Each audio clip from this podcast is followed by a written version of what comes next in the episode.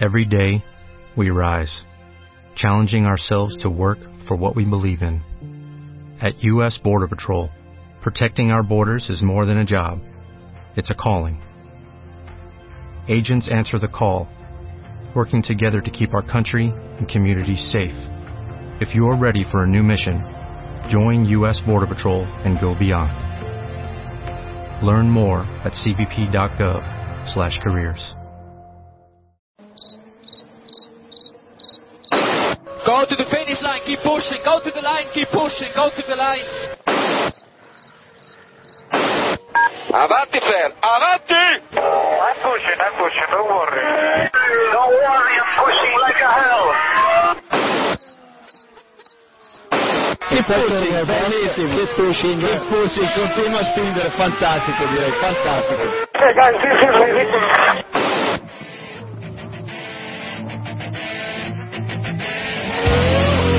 Comienza Keep Pushing, tu podcast de Fórmula 1.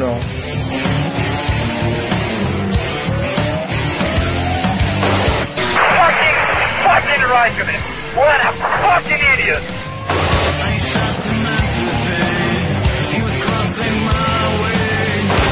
Do you know how this is? This is fantastic.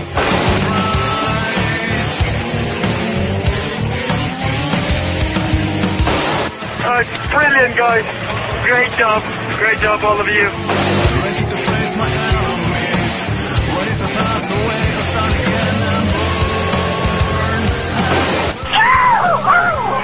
We did it! We did it!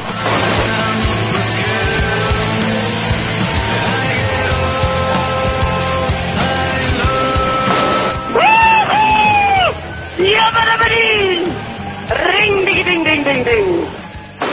Bienvenidos, esto es Keep Pushing y estamos grabando el capítulo número 51 que se corresponde al Gran Premio de Europa, a la previa del Gran Premio de Europa. Y nada, hoy estamos en familia, somos poquitos después del partido de España que ha hecho estragos en el equipo. Tenemos a Héctor Gómez de Fono Revolution. Buenas noches, Héctor. Buenas madrugadas. Ponemos el DRS con David Sánchez de Castro de Sportju ¿Qué tal? Hola, hola. y abrimos, bueno, abrimos el DRS sería en todo caso y le damos al KERS con Iván y Jan de Fono al Día. Buenas noches, Iván. Aquí estamos recuperando energía de las frenadas. pues sí. Eh, bueno, eh, recordad que ahora que llega el Gran Premio de Valencia, si queréis ir bien vestidos de vuestro equipo de Fórmula 1, tenéis... O mal vestidos, pero de vuestro equipo de Fórmula 1. Claro, tenéis vuestro equipo, o sea, tenéis la página web motorpassion.com Con dos S. para comprar ahí el merchandising que, que queráis o una maqueta, lo que queráis. Y de la misma forma decimos que el ganador del sorteo de la camiseta de Red Bull ha sido Venga. José Manuel Marcote, que bueno, nos sigue desde hace Que no le por bajo su nick. que- No lo hagas. que No. bueno, eh, él se lleva la camiseta de Red Bull. Le pedimos por favor que contacte en keeppushingf1.gmail.com, que nos mande su dirección y sus datos personales para que le enviemos la camiseta. Bueno, que se lo envíen los de motorpassion.com con dos S, les enviarán la, le enviarán la camiseta. Quedado muy triste eso, pero bueno. Antes de empezar a hablar de la Fórmula 1 y de lo que va a ser el Gran Premio de Europa, vamos a hacer un repaso rápido de las 24 horas de Le Mans, que fueron largas, pero nosotros las repasamos brevemente. 20 24 horas, ni más ni menos. 24 horas en 24 segundos. Pues yo os digo, no pude ver la carrera porque he estado este fin de semana de viaje, así que os pregunto, ¿qué es lo que queréis destacar, David? Bueno, yo soy un enamorado de las 24 horas, o sea que voy a intentar ser corto. Eh, un año más ha demostrado que es posiblemente la mejor carrera del año en- a nivel automovilístico, sin lugar a dudas. Ganó Audi y yo creo que nos ha presentado el futuro del, deporte del motor gracias a los híbridos, a los electrones que tan peculiares y tantas líneas han destacado. Ganó el mismo trío del año pasado con Fassler, Lotterer y, y Treluyer, seguidos por Christensen, Capello y Alan McNeese. Capello, no el ex seleccionador inglés, sino Dindo Capello, que por cierto cumplía 48 años el, Tenía dudas, ¿eh? el domingo. dudas. Bueno, oye, yo que sé, a lo mejor hay alguien que, que tal. Y Marc Gené, que corría con Audi con el Audi número 3, quedó quinto, formando equipo con Dumas y con eh, Dual. Y bueno, la verdad es que el 95% de los que no siguen el- las 24 horas se enterarían solo del accidente de Anthony Davidson, eh, porque fue lo único que se vio en televisión. Un accidente, la verdad es que bastante grave, pero bueno, que podría haber sido mucho peor. Ha- se ha roto las vértebras 11 y 12 y estará unos tres meses de baja. Pero bueno, en general, una carrera muy emocionante hasta prácticamente las últimas horas. No se supo cuál de los dos Audis, de los dos Etrones iba a ganar. No estuvo tan emocionante como el año pasado, que hasta prácticamente las últimas vueltas no se decidió. Pero, pero vamos, muy, muy bien. Yo un año más disfrutando de estas 24 horas y con poco sueño, o sea, con mucho sueño y, pocas horas de dormir. Muy bien. Y, y una cosa, también comentar que la sorpresa que dieron un poco los Toyota, que nadie los esperaba ahí y al final estuvieron luchando incluso por, por ponerse líderes. Sí, Eh, al principio, sí, sí. Sí, sí. Yo a las dos horas creo que fue, digo, la, la emoción aquí es ver si les van a doblar dos o, o tres o cuatro veces eh, durante la carrera. Bueno, dos no, sino tres, cuatro, incluso cinco y seis si querían. Pero al final, bueno, dieron un, estuvieron ahí y la verdad es que para el año que viene pinta muy muy bien, ¿eh?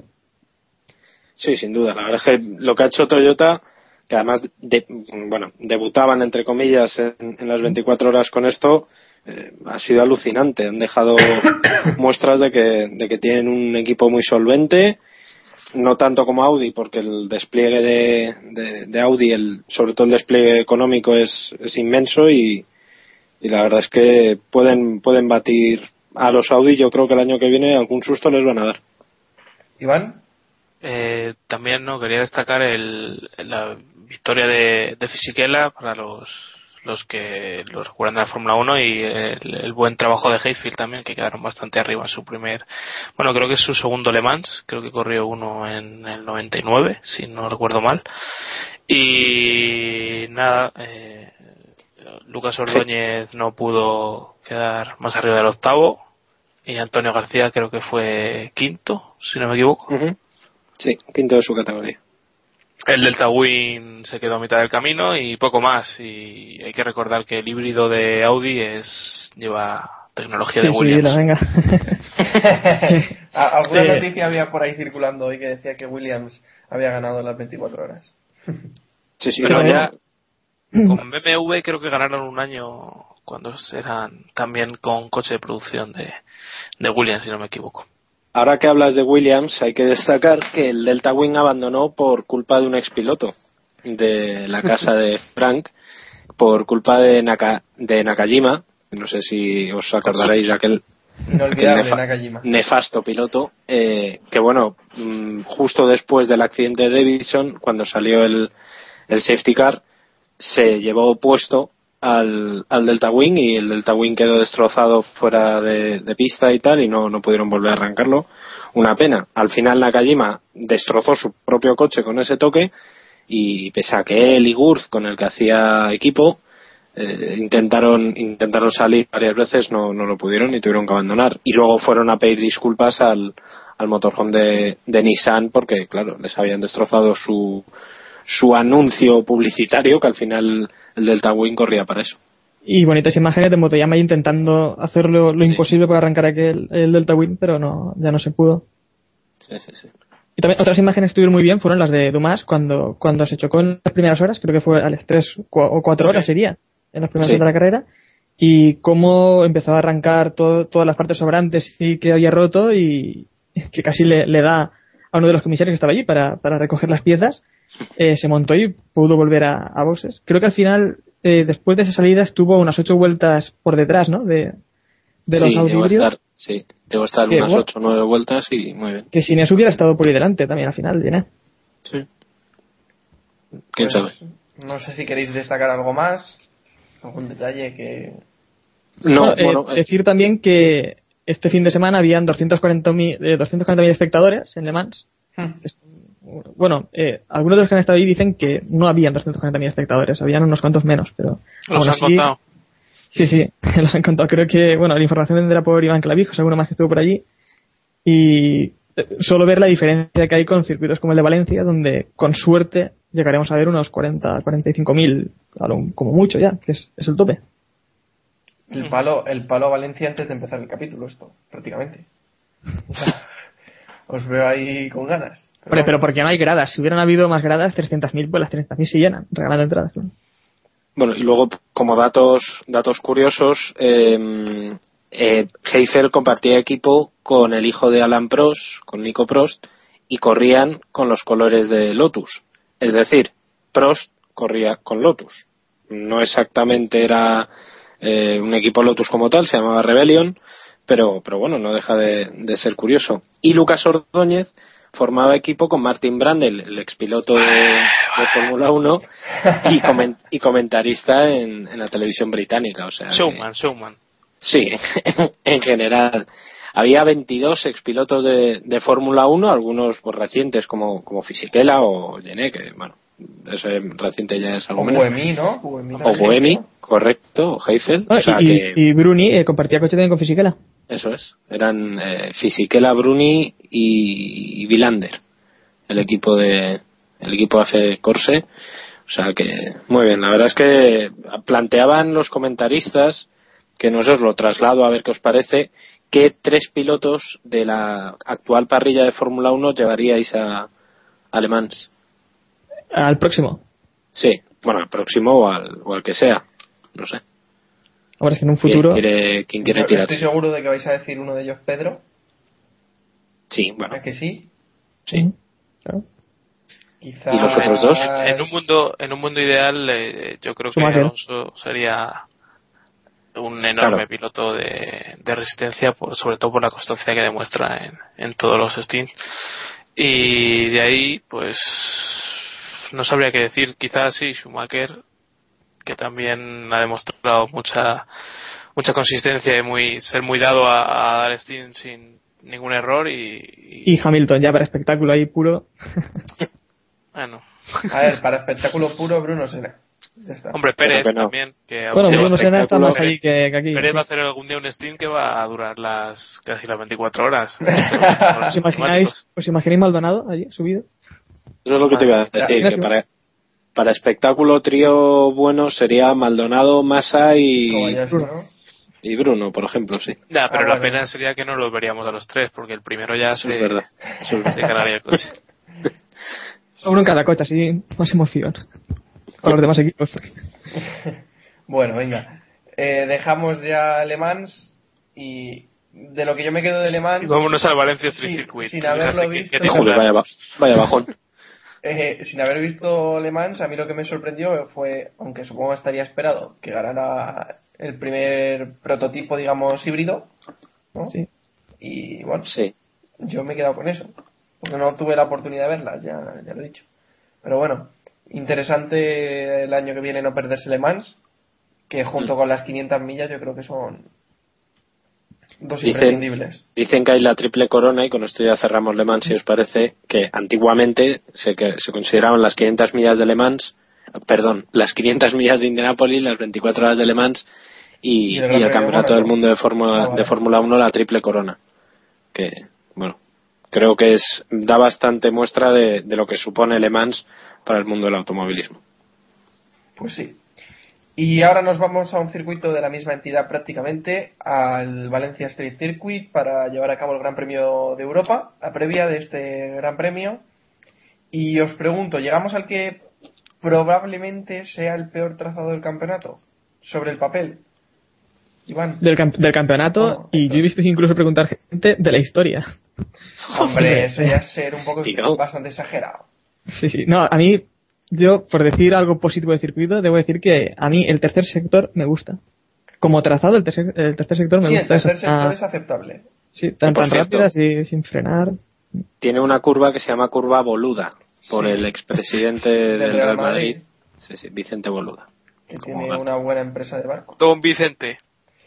Y, y el resto, ¿estáis de acuerdo con Héctor? ¿El tercer sector se puede salvar? Bueno, Sí, pero realmente no es. Es que el el, problema- resto, el segundo sector, si lo piensas, es una curva recta que, que Una curva recta. Eso es partida muy- por dos chicanes y ya está.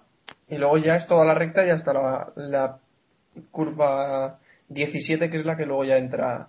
al También me refiero eh, divertido de, de conducir, ¿sabes? No, porque para el espectáculo, nada. No, es un sector que no, que no aporta nada. No, y, pero Hamilton lo comentaba el otro día que era también que era el único salvable de, de la pista, pero decía que era simplemente colocar el coche y poco más. O sea, que realmente te pones a pensar en otros circuitos y no tiene comparación ninguna. Sí, vamos. Es que el problema, el Sí, problema vamos. es que es una mezcla de, de- o sea, quisieron hacer una mezcla de una- un poco de Canadá, un poco de Mónaco, un poco de tal, y al final se acabó convirtiendo, pues, en eso. Que, Mm. y, no sé, teniendo Cheste al lado, es que yo me acuerdo que esto ya lo comentábamos en el podcast previo de, de Europa del año pasado. Teniendo Cheste al lado, es una aberración que se corra en, en, en el Street Circuit, pero en fin. No es ya que se corra, sino el dinero que se ha invertido ahí, que se podría haber invertido en Cheste, que es un circuito se permanente. sigue que invirtiendo va a cada quedar para- No, Sí, sí, no, sí, sí. se está invirtiendo cada año porque poner las gradas no recuerdo, lo comentamos el año pasado el precio, pero era una barbaridad. Mm, Pues sí. O sea, Y bueno, este año pensáis que puede haber una buena entrada, visto lo visto. 45.000 por ahí cercanos, ¿no?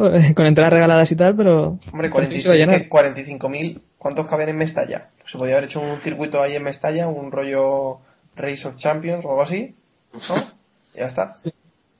Básicamente. hombre, la verdad es que llenarse, si no sé, o sea, si las entradas no están vendidas todas a estas alturas, eh, evidentemente no se va a llenar. O sea, eh, estamos hablando de un Eh. circuito en, el, en medio de Europa y, en fin, las entradas las están regalando, literalmente. Sí, sí, de hecho eh, me comentaba eh, el, el domingo, me contaba ayer un, eh, un amigo que fue a comprar, bueno, estuvo en un, en un bar, compró unas cervezas, creo que era Amstel, y le regalaron un par de entradas, entradas para el sábado, pero vamos, regaladas y digo, joder. No, Sí, no, no, eh, no sé si, si por vuestras ciudades lo están haciendo, pero por Alicante o Santander, si compras una entrada, te regala otra. sí, sí. O sea, Pues así. es, es- es una pasada. Vamos, que os digo, mi jefe, y vosotros sabéis que SportsU también hace ligabbva.com, eh, tiene tres entradas del Santander. Que el mamoneo que tuvimos allí en la empresa cuando nos enteramos, claro, fue pequeño, evidentemente. O sea, que es que la- las están regalando porque saben que no están ahora mismo en el proceso ese de la supuesta alternancia con Montmeló y claro, si aparecen imágenes del circuito medio vacío, pues qué argumento tienes para Bueno, mantenerlo. Decir a nuestros oyentes que si a alguien le toca una entrada en un yogur o algo, pues que si no puede ir, que no la puede enviar a nosotros. En fin. Que para envolver, ¿no? Bueno, venga, no sigamos por ahí. Que algo algo bueno podremos sacar de, de este circuito. Tercer sector, yo me quedo con lo que ha dicho Héctor. Tercer sector, aceptable. Pero eh, aceptable de conducir. Y quiero decir, divertido de conducir y porque y de verlo en la cámara, esas curvas rápidas a mí me gustan. Sí, de verlo en y luego la última curva es bastante buena. Y la discoteca que da justo a la entrada a la última curva, ¿sabes? Donde se piñó Weber hace tres años, dos años. Eh, ahí arriba en la entrada se llama La. Posada, una discoteca espectacular. Está muy Habrá que ir, habrá que bien. Eh, pero que es que tampoco es comparable a circuitos como, como Canadá, que al menos Canadá, bueno, aparte que tiene eh, la horquilla, que te da adelantamientos y, y los muros que te dan un poco de emoción, porque siempre hay un poco que se roza uno, que se da otro. Aquí en Valencia lo que pasa es que también los muros que hay, que hay muchos muros, pero eh, realmente hay escapatorias muy grandes y, y es imposible que, que alguien tenga así un accidente como los de Canadá, sin inesperado. En fin. Luego otra cosa, eh, no sé si es de, bueno, público, eh, una- el comisario de este fin de semana va a ser Mika Salo, que me parece bastante curioso, sobre todo porque yo no sabía que tenía Twitter, le descubrí ayer, le di unos soberanos palos y mm, me han confirmado hoy que, que va a ser comisario en, en Valencia. No sé, yo le, le tenía bastante perdido, sinceramente no, no sabía de Mika Salo nada y oye, pues, pues será el encargado de, de intentar poner un poco de cordura entre el resto de comisarios, si es que hace falta poner cordura. Pero mi caserio estuvo de comisario, ¿no? En algún gran premio, si no recuerdo nada mal. Sí, a mí me suena también. Estuvo- sí, sí, estuvo en alguna, en alguna carrera. Estoy ahora buscándolo, creo que ya lo he encontrado. En 2010. Eh, ¿Así? ¿En esta? sí, eh, lo he encontrado en F1 al día, escrito por Jacobo Vidal. A ver. Entonces es, men- no es es mentira. No, puede ser, puede ser. ¿No, No, Salo, ¿No os acordáis que Salo hizo, no fue este año cuando se subió al Ferrari? Sí.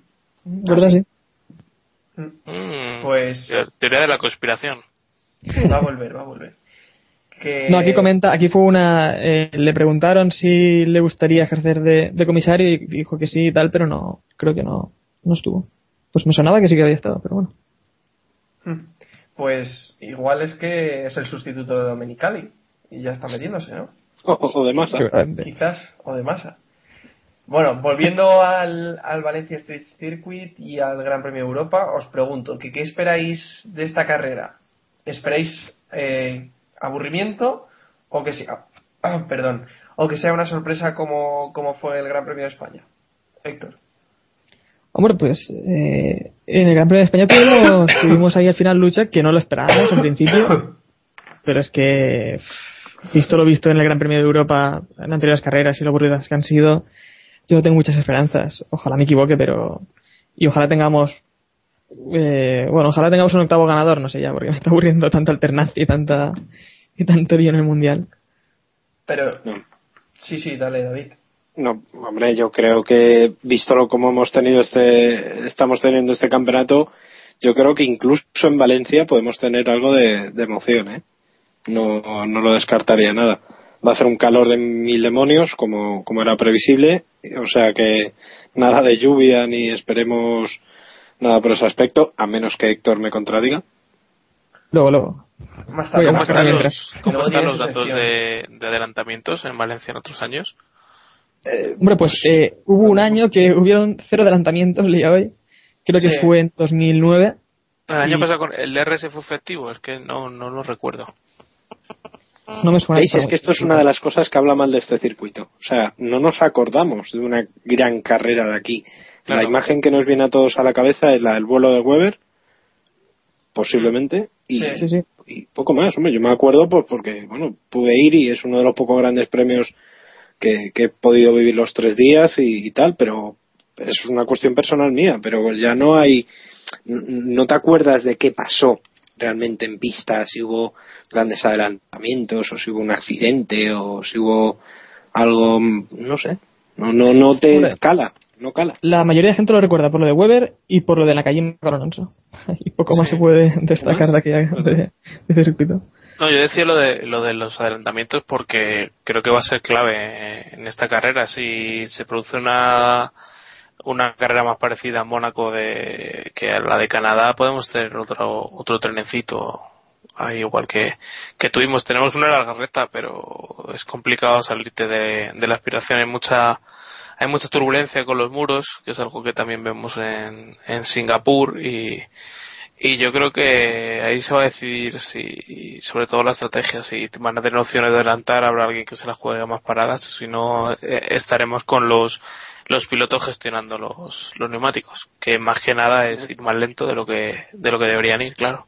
Y no hay que olvidar tampoco que con la goma que van dejando y las virutas que van dejando los Pirelli, y aquí hay muros que no se pueden seguir fuera, de- fuera del trazado, que se van quedando ahí la goma en la parte sucia y, y al final también te sales un poco de la trazada y es que te encuentras ahí con toda la goma y con toda la mierda esa.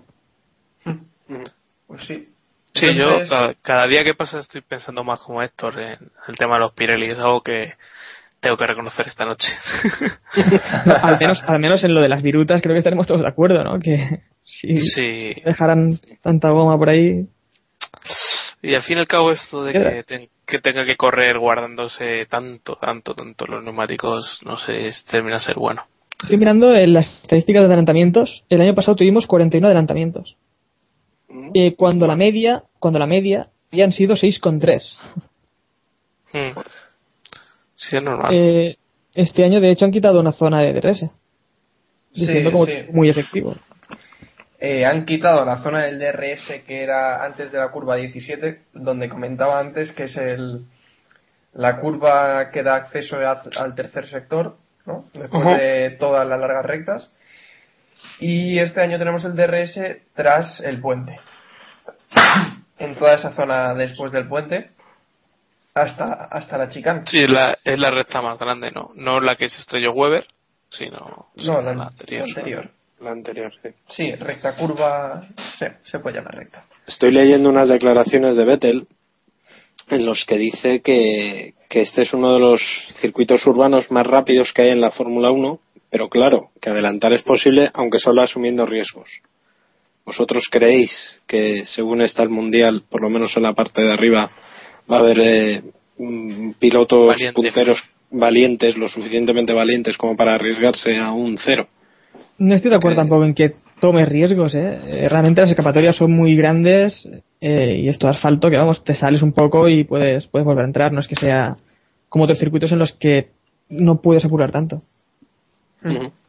Sí, se puede arriesgar un poquito, sobre todo en la zona que hablábamos, la del DRS, que si fallas luego tienes ahí la escapatoria de la chicane, y en la 17 también, los años que fuimos, bueno, los años que he ido ha habido un que otro error, aunque poco, poco numerosos, vamos, lo que hablábamos. Y con lo que, me- con lo que comentabas de Pirelli, eh, ha dicho Pirelli en el previo que quizás el que más opciones tiene de ganar es Michael Sí. Schumacher. No sé si estáis de acuerdo que podría ser el séptimo, el octavo ganador, perdón. Héctor. Hombre, como poder ser, podría, y ojalá viéramos también a Schumacher otra vez, al menos en el podio. Pero es que a mí me gustaría que se que los equipos empezaran a comprender bien los Pirelli y viéramos una lucha de verdad entre los que en principio son los aspirantes al título, que serían Hamilton, Vettel y Alonso. Sería, pienso yo también, lo mejor para el campeonato. No tanta alternancia y ver ya un poco la lucha de verdad por el, por el campeonato, que a día de hoy es que aún no se sabe bien. Hombre, empiezan ya a estar los tres un poco más destacados, pero lo que son las carreras está siendo un poco una llegar, yo creo que, que ese día te- llegará y, Sí, y pero eso, pensaba yo, que veríamos en Montmeló y vimos ganar a Maldonado. Sí, eso pensábamos todos, yo creo. Pero bueno, ya nos hemos quitado el, el comodín de Hamilton, que era el más claro que teníamos, y ahora, pues, como no sé los Lotus, que, que puede ser porque están siendo competitivos más o menos en todas las carreras, eh, yo veo más eso que, que a Schumacher. Yo a Schumacher primero tendría que, que batir a Rosberg, que está fuerte este año, y, y eso lo veo más complicado que, que ya el hecho de que Mercedes pueda estar arriba, que, que lo veo difícil también. Entonces, ¿veis posible séptimo? Octavo. Estoy empeñado yo en el séptimo. ¿Octavo ganador?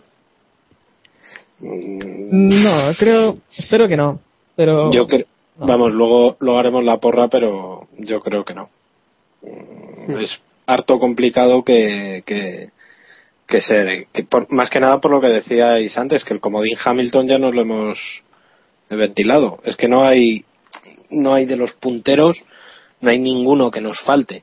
Sí, todavía tenemos ahí a los, a los Lotus, pero yo creo que su hora va a llegar en, en Spa y no veo a Schumacher, sinceramente, por mucho que digan los de Pirelli, que, que yo vaya. sí que le veo, ¿eh? Ojo que en Mónaco, por ejemplo, podía haber ganado. Yo no lo veo tampoco. ¿Y qué carrera fue? ¿Fue China, donde también estaba segundo cuando se retiró o estaba tercero? No sé, Ya, pero tampoco- es muy fácil decir eso y habría que verlo, ¿eh? Claro. Y que ya Sí. hemos visto carreras en las que el panorama de que se ve en la primera curva luego no tiene nada que ver con lo que vemos al final. Y solo tienes que ver la, la última carrera en Canadá. Pues sí. Pues tendremos que esperar para verlo. Eh, comentabais que tendremos neumáticos blandos y duros, que bueno, se intentarán conseguir las, las mínimas paradas. Veremos si, si Pérez o algún piloto como Pérez y Grosjean consiguen eh, alargar la parada y volver a dar la sorpresa. Quizás podría ser, o las temperaturas y el asfalto imposible. Hombre, eso, eso pienso en el principio, pero después es que es impredecible. Hombre, en yo creo que va a haber. el calor que va a haber eh, le va a dar otro, otro aire al coche. En Lotus están encantados. Y sobre los neumáticos, eh, yo pienso que vamos a ver cómo Baton y, y Raikkonen vuelven a esa configuración de neumáticos más, más clásica, por así decirlo, y veremos a ver si se, los, se, que se pasan los problemas que, que han tenido en las últimas carreras, que han sufrido bastante, sobre todo el inglés que, que vamos, que ya ha comentado que estaba súper perdido con, con lo que está pasando en las últimas carreras. Pues sí, Baton ya hablamos de la semana pasada con una carrera bastante mala. Veremos si esta semana se rehace, si no me equivoco. Bueno, no, en Valencia ganó Barrichello su primera carrera, si no me equivoco, ¿no? Barrichello, O- Sí, Massa. no han ganado, no han Mm. ganado ninguno de los dos. No, no, no. Ganó Barrichello, sí, eh, su primera carrera, si no me equivoco, con, con Brown. Sí. Así que veremos, veremos, porque a Baton no le, no le fue muy bien en Valencia tampoco. Y No, bueno, a Baton no le fue bien en la segunda parte del mundial, aparte de las Sí, primeras la carreras verdad. le volvió a ir bien. casi en ningún trazado. Y bueno, Héctor, ya que estábamos hablando de los neumáticos y las temperaturas, ¿nos das la meteo de este fin de semana? Sol.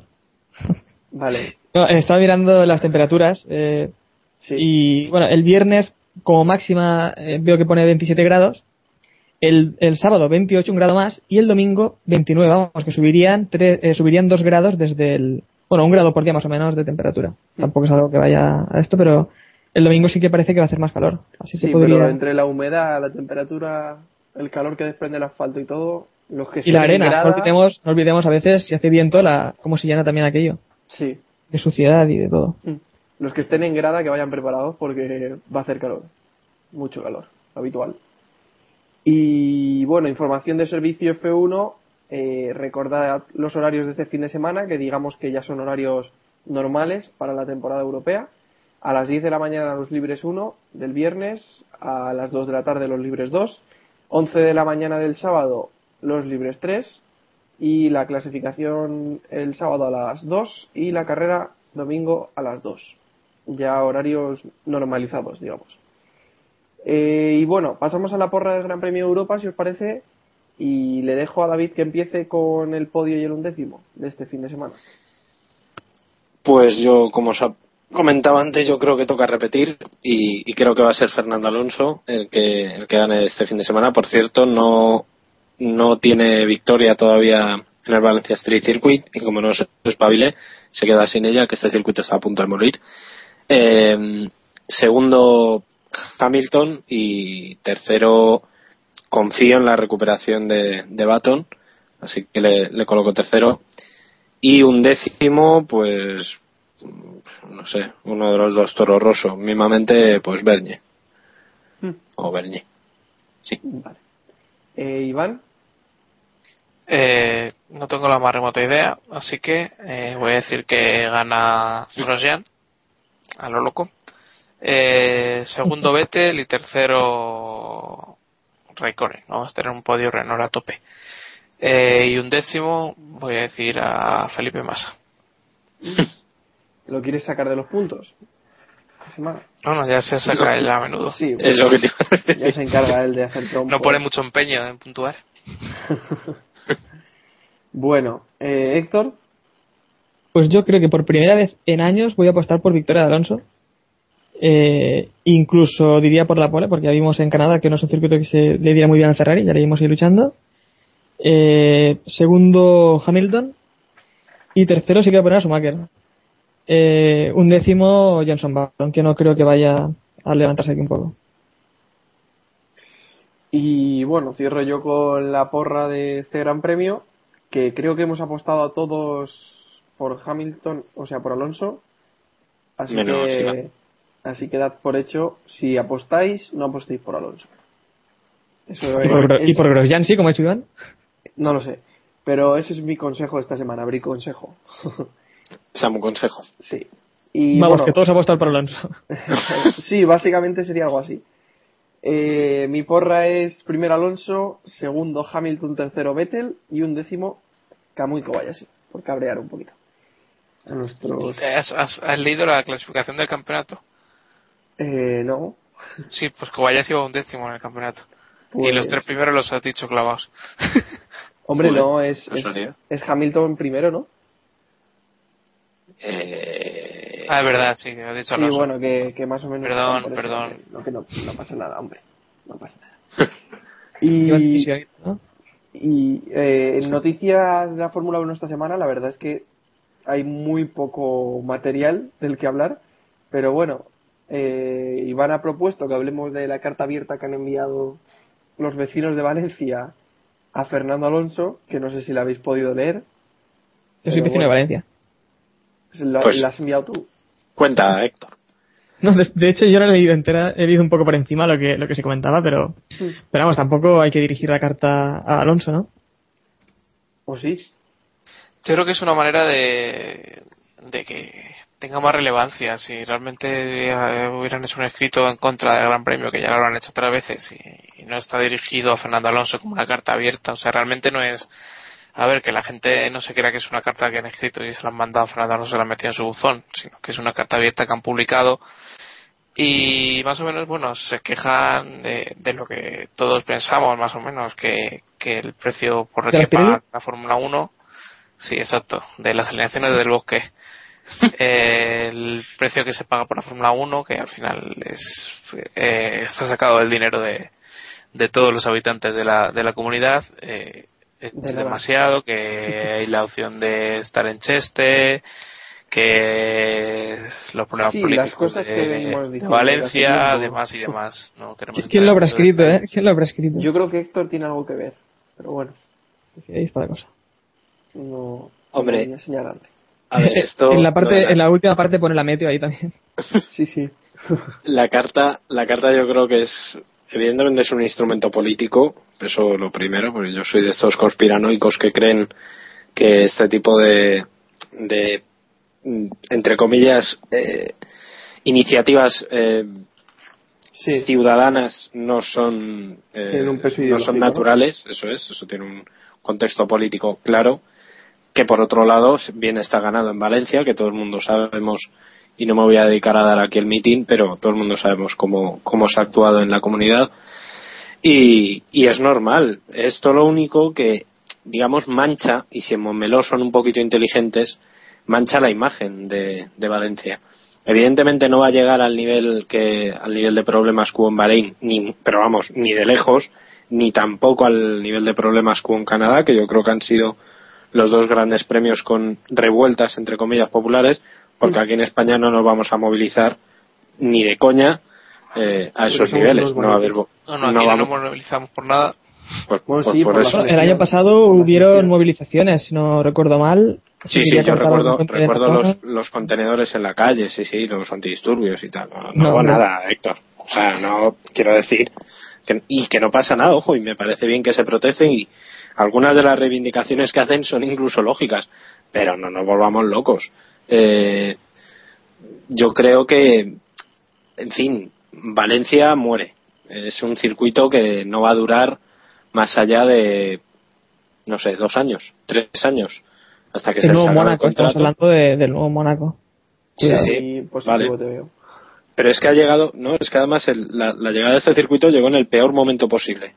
O sea, eh, llegó en 2009, que fue en el pico, y de ese momento a- hasta ahora eh, ha decaído notablemente, no solo por la entrada, en no 2008. solo por el contexto político, sino por porque Bernie no quiere dos grandes premios en España, que es el motivo fundamental, no nos engañemos, y, y porque los equipos tampoco están eh, encantados de ir a Valencia. O sea, ellos dicen que si tienen que venir a España, pues prefieren Montmeló, que es muchísimo más cómodo, antes que, que Valencia, que tienen que llevar los camiones a Cheste, luego mover. Eso no lo he comentado, pero también tiene tela, ¿eh? Sí, sí, eso, bueno, no sé, lo comentamos si queréis, por si Sí, nuestros bueno, lo no lo saben. en otras ocasiones. Eh. Sí, pues eso, pues que los camiones que han, por cierto, hoy mismo estaban ya llegando los primeros, me parece, o lo- el jueves pasado llegaron, o por ahí, eh, el, el campo base lo tienen en Cheste, no lo tienen en, en la ciudad de Valencia, no lo tienen en el puerto. Sí. O sea que, fin, ¿Qué distancia hay, más o menos, de hecho, este a Valencia Capital? Hombre, hay 10 ki- un- 10 kilómetros, o 20 Más, eh, por lo menos, ¿eh? 20 kilómetros. 20 o 30. Sí. No sé, es que es un poco surrealista, sinceramente. No sé cómo van a Mónaco, ¿eh? sinceramente no sé cómo es la, la el, el montaje del, Bueno, la del Gran logística de Mónaco, claro, merece, merece capítulo aparte. Sí, Pero bueno, Sí, sí. Es, es Mónaco. Claro. Claro. Es que, es que ese es el tema. O sea, no puedes vender Valencia y tal y todas las incomodidades para los equipos que, que, eso, presupo- que eso supone cuando no, no, no es útil. Y luego encima a los precios que este año se han bajado muchísimo por, por lo que comentábamos antes, incluso se están regalando entradas, eh, teniendo un gran premio dos meses antes a 400 o 500 kilómetros. Es que no, no, no tiene lógica.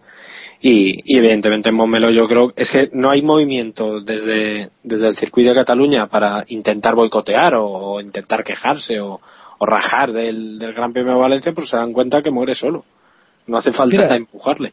Eh, hay exactamente 30 kilómetros. 30, Que ¿no? son, son en coche más o menos unos 30 minutos. Sí, Sin tráfico Pues- y tal. Bueno, pone tr- con el tráfico actual, que es nada, 34 minutos. Bueno, porque no creo que ahora, que ahora a estas horas haya mucha gente. La gente está en las calles. Que os iba a decir yo que he estado leyendo, no sé si Héctor me lo puede confirmar, que, Eso está que- muy bien que leas. que se ha estado moviendo una posible huelga de, de la MT. para- No se está moviendo, eh, creo que está confirmada, ¿no? Vale, pues está confirmada huelga de la MT. o Pero se ha movido antes, Héctor. Claro, hombre. Los autobuses se mueven no durante el fin de semana de Gran Premio, pero. Bueno, pero eh, si no recuerdo mal, ha habido todos los años. Eh. Ah, bueno. Las Eso ya fechas, no eh, ya es costumbre. ¿no? Igual que, igual que para fallas, y en esta fecha, sí, al menos otros años, algún año seguro. Bien, bien. Y por otra parte también, los bomberos estaban ahí en pie de guerra, ¿no? Que decían que por las condiciones de su trabajo igual no, no trabajaban este fin de Tienen semana. huelga ¿no? de mangueras caídas. Pues nada, que llamen a Kovalainen, que está ya acostumbrado con el tema. Claro. Hombre, este fin de semana es San Juan, que aunque ya están prohibidas las hogueras, eh, hace un par de años se prohibieron por aquí las hogueras, pero Buah, pues no sé eso- si, por- no sé si por el eso circuito. será en Valencia, ¿eh? Claro, no, me refiero, eh, aquí en Valencia hace, creo que fueron dos años, se prohibieron las hogueras en la playa, en algunas playas también. No sé si será, eh, lo digo porque en Amalparros está prohibido, eh, que es justo la playa que hay, que hay al lado del circuito. Ahora vendría bien una cuña del patronato de turismo de Alicante que dijera que el domingo vamos a quemar aquí todo, porque se queman las hogueras ¡Hala! el domingo. Eso está bien. Así que se vendrán los bomberos de Valencia aquí a apagar los fuegos. Hombre, pero no son lo mismo las hogueras de allí que las hogueras de aquí que son cortapalos No de playa y tal. Ah, no, no, no, no. Sí. Claro, eso digo, eh, los, la que- gente que aquí Las hogueras, Valencia- las hogueras aquí son como las fallas de Valencia. Claro, claro, me refiero a las hogueras de Valencia, son eh, la gente pues que hace, se monta ya, su juego sí, sí, explotarlo Sí, y... Eso es el sábado, el domingo. Que- Apasionante. Sí, Debate. sí, Fórmula 1. Por si, por si alguien viene a Valencia a ver la Fórmula 1, pues que No, sepa Que por sepa que en. Alicante, el puede- domingo, mejor, mejor que la Fórmula 1, plan alternativo el domingo en Alicante. Si no pueden ir a dar un paseo por el retiro, ¿verdad, David? También. Sí, hombre, sí, por supuesto. Claro que sí, hombre. O si no está la exposición de la NASA, que todavía no han quitado. Ah, hombre. Ah, amigos. Que no pensáis. Fíjate cómo es el Gran Premio, cómo es el Gran Premio de Europa de lo que estamos hablando, ¿eh? Sí, Es sí. que eso, Off no, en topic. serio, ahora- Y por cierto, por cierto, ahora interesante que regalaban entradas, co- si comprabas una entrada de Fórmula Campus, te regalaban una entrada para el concierto de, de este que mezcla canciones. ¿La vigeta? No, no, David Geta no el otro. No, lo digo no. dilo, dilo, dilo. Eh, no me acuerdo. Estoy buscándolo. Lo tenía listo Juanma, no, no, un debe ser muy bueno. También te lo digo porque... sí. Pitbull. Pitbull, eso. Pitbull. Ah, sí, de ¿Qué? Pitbull. O sea, ¿aquí? ¿Pitbull? Sí, sí, sí, viene a Valencia y regalaban es, el sitio. para Hombre, De hecho, creo que se pueden conseguir, me comentaba Juan Muñoz, también un oyente, que se pueden conseguir entradas para, eh, para el concierto y con, con, el, con esta tienda de campaña que te dan y todo esto, Mm. eh, pero no, quiero decir, podías conseguir la entrada para el concierto y para la Fórmula 1, pero no solo para la Fórmula 1. Tenía que ser todo incluido. O sea, te encaloman Pitbull encima Sí, de sí, que te te tienes que tragar Oye, pues premio. podría de- poder revender la entrada de Pitbull. No, o revender la entrada del Gran Premio. ¿Cómo, te- ¿Cómo vas a revender la entrada de Pitbull, Samuel? Eh, Yo creo que Qué por padre, Alguien ahí- querrá ir a yo- verlo. Joder. En fin, en lo que ha degenerado la carta de los Bueno, eh, alonso. pasamos, a ver. Sí, Gran sí. Premio de Estados Unidos. Señores, eh, al parecer hay un gran éxito de, en la venta de entradas y van a ampliar el circuito. También hemos tenido a Vettel en New Jersey eh, haciendo promoción de, Pues sí. del circuito que tendremos en 2013 y bueno, también en Letterman. Estuvo el otro día cuando lo dejaron hablar, pues ahí explico un poquito de cómo va la Fórmula 1. Sí, que esa entrevista fue, parecía una conversación entre Jacobo y, y Héctor, de una cosa. Pareció una cosa un poco lamentable. Pero bueno. Bueno, eh, una conversación entre y yo es lamentable. ¿Eso qué pasa? No, no, no, lamentable Vale. porque, joder, porque se cortaban mucho, coño, que Le- Letterman tiene más años que la puerta, lleva ahí mucho tiempo. Y, y joder, pues que no le dejara hablar a- al pobre Vettel, que el hombre estaba ahí como un pastorcillo con la gallina debajo del brazo en, ahí en los Estados Unidos, pues, joder, no sé, a mí me dio la sensación de que le cortó mucho, que estaba, yo creo que incluso avergonzado. Pero, pero bueno. Pues nada, pues lo del Gran Premio de Nueva Jersey tiene una pinta muy buena, sinceramente. bueno, yo soy muy enamorado del concepto americano, que queréis que os diga, y el deporte americano me parece la releche, lo montan todo muy bien, muy espectacular, muy grandioso, muy tal, y, y yo creo que puede ser un, un gran éxito. Si lo saben que- mantener, ¿Crees que va a ser la definitiva de la Fórmula 1 en Estados Unidos? lleva tantos años intentándose la definitiva, Iván, que pff, juégatela tú. Yo no lo sé. No. Yo creo que el, que el éxito de ventas del, del de Austin, que será en noviembre, creo, eh, es por la- el público mexicano. No, no encuentro Sí. otra explicación, la verdad. Yo también lo Eh, puede que la Fórmula 1 haya atraído a, a la gente local, pero oye, no sé cuántas entradas tendrán, pero supongo que habrá un aforo bastante importante y, y creo que a falta de Gran Premio en México va a ser la carrera de casa para, para todos esos aficionados que no hay que olvidar que, que Sergio Pérez tiene que estar reventando allí como Alonso cuando, cuando irrumpió aquí en España. Hay que recordar, eh, bueno, eh, las carreras que gustan allí en esa zona son las de las de NASCAR, que, que poco tienen que ver realmente con, con las de Fórmula 1, ¿no? Un circuito. Pero es automovilismo. Y quieras que no, la Fórmula 1 sigue siendo la Fórmula 1. Es el campeonato del mundo de Fórmula 1. O sea, no. Por mucho que allí la Indy y sobre todo la NASCAR tengan el tirón que tienen, Fórmula 1 es Fórmula 1. Y saben que Juan Pablo Montoya corre allí, saben que Rubens Barrichello viene de allí, y que Mario Andretti corre allí. O sea, hay leyendas de, de la Fórmula 1 que han sido leyendas en las competiciones americanas. Y, o bueno, leyendas o corredores, por, suavizar un poco, porque Barrichello todavía no ha sido leyenda ni de uno ni de otro.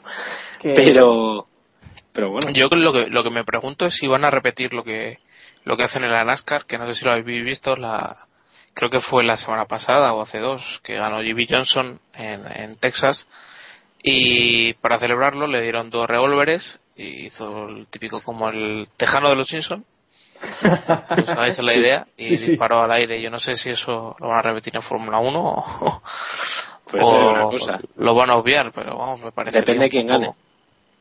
sí no Que yo, sí, sí, porque te digo una cosa, se lo dan a Kimi, yo por Kimi no me la jugaba.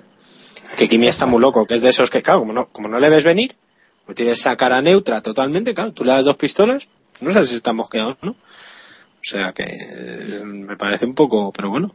No, lo decía porque se ha montado bastante polémica, a pesar de ser la NASCAR y, y ya sabemos que el, el pensamiento de, de los americanos es mucho más distinto a- al europeo, así que dudo que lo hagan que lo hagan en Europa, pero sí que es una imagen que me llamó la atención y justo como está de actualidad ahora el Gran Premio de Texas, pues pues lo quería comentar. Lo has traído a colación, ¿no? Exacto. Pues yo creo que el Gran Premio de Texas, bueno, Texas de, De Austin. de Austin, sí. Yo me refería al de New- Nueva Jersey, pero bueno. Ah, bueno, pues de nuevo Que el de Nueva Jersey puede ser la, la oportunidad perfecta para, para visitar por fin Nueva York. Ya, ya que Sí, estamos. por creo que lo, creo que lo sí. pensan muchos.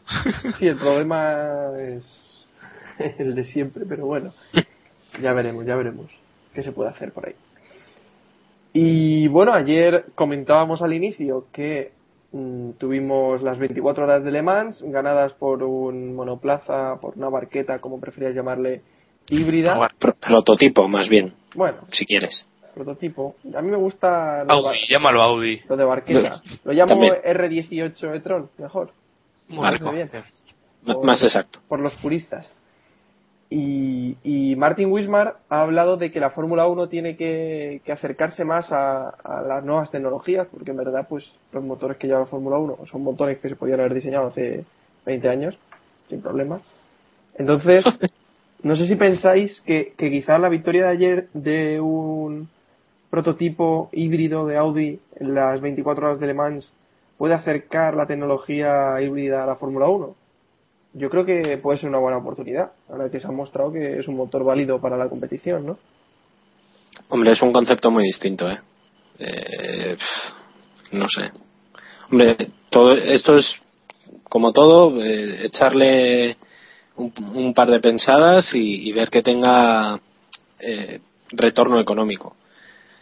El KERS, en teoría, en sus inicios, eh, quería abrir esta puerta hacia, hacia una competición de Fórmula 1 más ecológica y, y bueno, y pensada más allá del a medio plazo, 2017, 2018, en origen, eh, estaba pensada para, para mantener así los motores de Fórmula 1, pero Eh, yo creo que todo lo contrario. La Fórmula 1 ahora mismo está muy estancada en el concepto de motores, literalmente, y, y el cambio de reglamentación que nos viene no, no va a favorecer ni mucho menos esto. Ahora bien, creo que es muy interesante un espaldarazo tremendo a este tipo de ideas eh, una victoria como la de como la de Audi este fin de semana sobre todo porque hemos visto que Toyota también estaba de no ser por por cuestiones mm, extradeportivas o extra mecánicas eh, no hubieran estado ahí peleando por la victoria hasta el final o quién sabe si, si ganando no o sea que esto como siempre depende de Bernie. Esto es así. Sí, sin duda, y al fin y al cabo es como Le Mans y todos los coches por normativa los ponen que tengan que ser híbridos, pues al final ganan al híbrido y, y punto pelota, no habrá más, o sea, más, más historia, que es como la Fórmula 1 cuando, cuando saquen el turbo, pues ganará un turbo y no será por, no, no será por decisión de los equipos, lo que quiero comentar, sino que será por decisión de lo- los competido- de la competición y, y punto. O sea, que si de repente quieren meter en 2020 motores híbridos, pues todos tendrán que entrar por el aro y punto. No, no habrá más historia. Pues Wis- Wismar, a ver si me sale, eh, hablaba hablaba que de que bueno que puede suponer un aumento de los costes, porque sí, porque es obvio, ¿no? Que hay que investigar ese nueva, esa nueva tecnología, pero bueno, luego por otra parte, pues el uso de una tecnología híbrida eh, puede suponer también un ahorro de combustible y, y de algunos componentes, ¿no? Técnicos, a nivel técnico, no sé. Héctor, ¿qué, qué te parece? ¿La victoria de, del R18 acerca la tecnología híbrida a la Fórmula 1? Mm, No, no lo veo. eh. La tecnología híbrida también se, se utiliza para, para llevar eh, menos combustible, para llevar lo que es eh, menos peso, eh, durar más en pista. En la Fórmula 1 no es, no creo que sea lo que se busca. Tecnologías como el KERS, pero a lo mejor utilizándolo en todo el, en todo el trazado, eh, más, más tiempo, eh, sí que sí que podría ser, pero obligado por la FIA, no porque los equipos quieran utilizarlo por, por alguna ventaja. Pero si se impusiera a todos los equipos, es lo que me refiero. Me refería a esa idea, que se imponga, o sea, que sea obligatorio. Sí, sí, entonces sí, claro. Eh, sí que la FIA sí que parece estar tirando por ese camino. Eh, pero veremos. eh, con lo de la reducción de costes es extraño, pero con, con el KER sí que se, sí que se hizo. Sí, que en verdad el KERS, pues, está sirviendo para lo que sirve, que tampoco es que sirva para mucho, pero bueno. Hombre, el KERS tiene potencial, pero hay que saber usarlo y, y Y darle la- reglamentarlo también. Claro, exacto. Ahora mismo tenemos un KERS que no que no es un elemento diferencial para las carreras, la verdad. Y podrían darle mucha más potencia y darle más un uso que no sea un- simplemente de un tiempo por vuelta, sino sino hacer no sé, que más cosillas como el push to pass o o demás. Yo creo que podrían darle más bola de la que tiene. Esto es cuestión de pasta. Al final, como, como todo, cuestión de pasta. También, también hay que recordar que, por ejemplo, equipos como HRT, que tienen KERS y que prometieron eh, ponerlo esta temporada, pues siguen sin, sin dar ninguna noticia sobre el tema y yo a estas alturas creo que no lo van a poner ya en el, No, no lo plan. van a poner. No, no, no, no, no lo ponen, ni de coña. Pues eh, Es que eso hay que carreras. probarlo y no creo, no creo que Eh. lo vayan a poner, no lo creo que lo vayan a probar en, en un gran premio. Eh, mi esperanza era que lo iban a probar en Mugello, pero decidieron no ir a Mugello, así Y ni que viajaron. a lo mejor en la creo que en caja la mágica tercera- prueban. en la tercera carrera, de hecho, creo que aún se dijo que, que iban a, que iban a utilizarlo, pero ya a estas alturas no lo veo.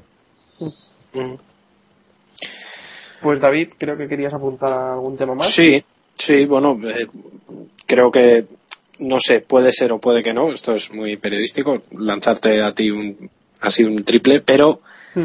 eh, creo recordar que de aquí a dos semanas, tres semanas sabremos algo del futuro de Jaime Alguersuari. Eh, Deportivo. ¿En la música? Sí, no, coño, No, deportivo, hostias. No, deportivo. O sea, me refiero Deportivo en motor. En motor, correcto, en motor. Eh, En Fórmula 1. Cuatro de aquí a, a dos semanas estaba previsto que en torno al Gran Premio de Europa, eh, bueno, se comunicara algo. No sé, no sé exactamente el qué. Eh, lo primero que viene a la cabeza es la posibilidad del contrato con Mercedes, pero hay otras opciones. Eh, y Jaime está ahí. O sea que, en fin, veremos si, si nos dan una sorpresa o, o no. Yo por lo que sé querían mm, comunicarlo, ya os digo, o, o empezar a sondear o empezar a lanzar globos sonda en los medios habituales. Eh, es decir, en los medios habituales, no, no voy a decir nombres que ya sabéis quiénes son. Eh, pues Ese- de, as- eh, de aquí a, a una semana o, o de aquí a 15 días. O sea que. Así que ¿Le veis estar- eh, realmente futuro como piloto pilotando en la parrilla eh, en la Fórmula 1? A mí me cuesta mucho verle y más eh, lo que comentáis en Mercedes. Yo estoy casi completamente seguro que Schumacher va a estar una temporada más, Rosberg lo va a estar. Eh, y en otros equipos, pues posibilidades, tal vez Force India, es que no, no, le encuentro mucho yo, sitio. eh, lo que veo complicado es que se reenganche ahora. Una vez entre otra vez al mundillo, es probable que sí que tenga un futuro ahí de una manera u otra. Pero lo que veo complicado va a ser dar el salto. Él es alguien que ha estado con Red Bull toda la vida y, y eso marca, para bien o para mal. En este caso para mal, por supuesto. Pues sí. Fijémonos lo que le ha costado a, a lo que siempre le ha costado de la Rosa eh, llegar, conseguir algún asiento. Sí, pero Pedro estaba bajo la mano de, de McLaren. O sea, eh, el caso de la Rosa es distinto, primero porque él llegó totalmente dejado de la mano de Dios, quitando las ayudas. o- Claro, exacto. Sí, que no, no sé si lo de la Federación Española se ayuda o no. Eh, eh, en fin. Pero, pero es distinto porque no venía con una estructura deportiva apretando o apostando por él y de repente le dejaron tirado. No es, no es- lo mismo. Y luego, aparte, el apoyo de McLaren le ayudó a ganarse, bueno, cierto buen rollo en el, en, en el paddock y tal, y siempre fue un piloto que se supo mover muy bien. O sea que creo que es un caso un poco distinto. Sí. Y no sé si queréis apuntar algo más o si os parece hoy hacemos un capítulo breve. Eh, yo quería hacer una pregunta. Mm. Eh, ¿Veis ahora a estas alturas de la temporada, bueno, estamos en la octava carrera, va a venir ahora, eh, no se sabe muy bien, pero ¿creéis que hay algún piloto de la parrilla que no vaya a terminar la temporada? Por ejemplo, Bruno Senna. O o- no, Massa yo creo que no, no nos lo quitamos. Pero Bruno Senna no le veo yo muy seguro ahí. No sé qué cree Iván del tema. Yo sí le veo. eh, yo creo que es un, su Pasta. puesta en ese en ese asiento es un tema comercial o sea él está ahí porque ha pagado y mientras siga pagando estará ahí no creo que no creo que haya más además los resultados vista la tabla de, de, de puntuación del año no son tan malos como la imagen que está dando Eh, evidentemente tiene que haber una cláusula de rendimiento como la tienen todos los pilotos pero creo que Bruno estará por delante más bien por lo, lo competitivo que es el coche que por su rendimiento real. Sí. Yo estoy de acuerdo. Hombre, yo, yo creo que de salir alguno de los pilotos, fíjate, no me la jugaría por ninguno de los dos de HRT. Y insisto, ninguno de los dos. Eh, porque Información está u opinión. un poco de ambas. Eh, mm, Ma Chinhua, el, el piloto chino, tienen que rendir cuentas con lo, en teoría, con el dinero que, que está aportando, eh, que, que no sé exactamente en qué. ¿Tiene superlicencia? Esa es mi gran duda. Bueno, la tendrá Eso de- si, si hacen los test Claro. en Silverstone, la tendrá después. Es que esa es, eso es lo que no lo sé, sinceramente. tío es un no- máquina, ¿eh? Uf, lamentable, lamentable. Hombre, Yo el- es, esa opción sí la veo, la que comenta David. Y, y no lo sé, quizá Petrov pueda caer si hay algún problema económico también. En cualquier Pero caso, no- estamos, no estamos rondando, estamos rondando el, eh, ese periodo de la temporada de aquí a dos, tres carreras en las que las cláusulas de rendimiento se tienen que activar. O sea que es muy interesante ver en qué situación llegan cada piloto en este Gran Premio, los dos siguientes, para ver posible- posibles eh, saltos o cambios de, de, de pilotos. ¿eh? Lo de Schumacher tiene que estar calentita. Sí, pero a Schumacher échale. Hombre, no creo tiene- que tenga. Vamos, ni, ni- no creo. Pff, no, no, no, no. Hombre, Vamos, no creo, ¿no? Es un decir, es un decir. Sería no una, vamos a ser, sería una ju- no vamos a ser una- Jacques Villeneuve aquí tirando rumores. no, no, no, no, no. Pero vamos, sería una jubilación por la puerta de atrás, no, lo siguiente. Pues sí, O sea que- ya no, no creo que, que se le eche. En Yo fin. creo que- Pero lo que me impresiona es lo poco que, que hablamos y que se habla en general de, de Marusia. Están un poco en. No sé si es porque estamos en España o algo, pero me parece que internacionalmente se habla mucho más de, de HRT. Bueno, Hombre, internacionalmente, en los medios españoles sí, pero internacionalmente Aunque sea para mal, ¿eh? Me refiero. eh, yo creo que se habla poco de los dos, sí, lo que dice Iván. Poco a poco. Si es que realmente son equipos, el otro día lo, lo hablaba con Jacobo de Toro Rosso, por ejemplo, también, que pasan súper desapercibidos.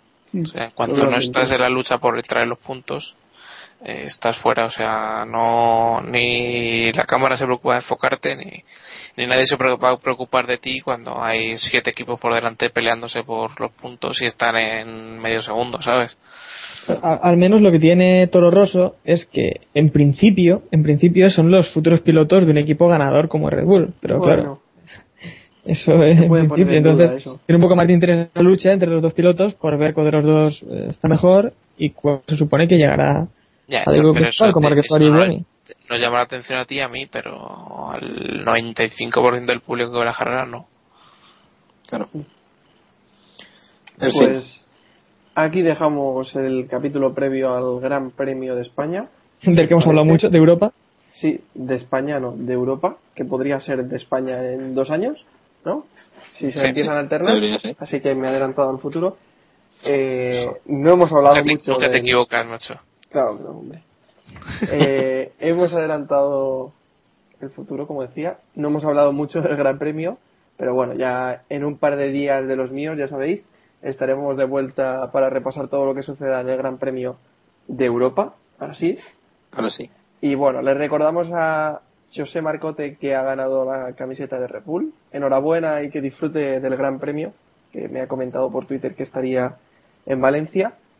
¿Con dos S? Y recordaros, en Valencia, y recordaros que podéis contactar con nosotros a través de Qué lamentable. twitter.com barra kppodcast, en facebook.com barra keeppushingf1 y en nuestro correo electrónico keeppushingf1 arroba gmail.com.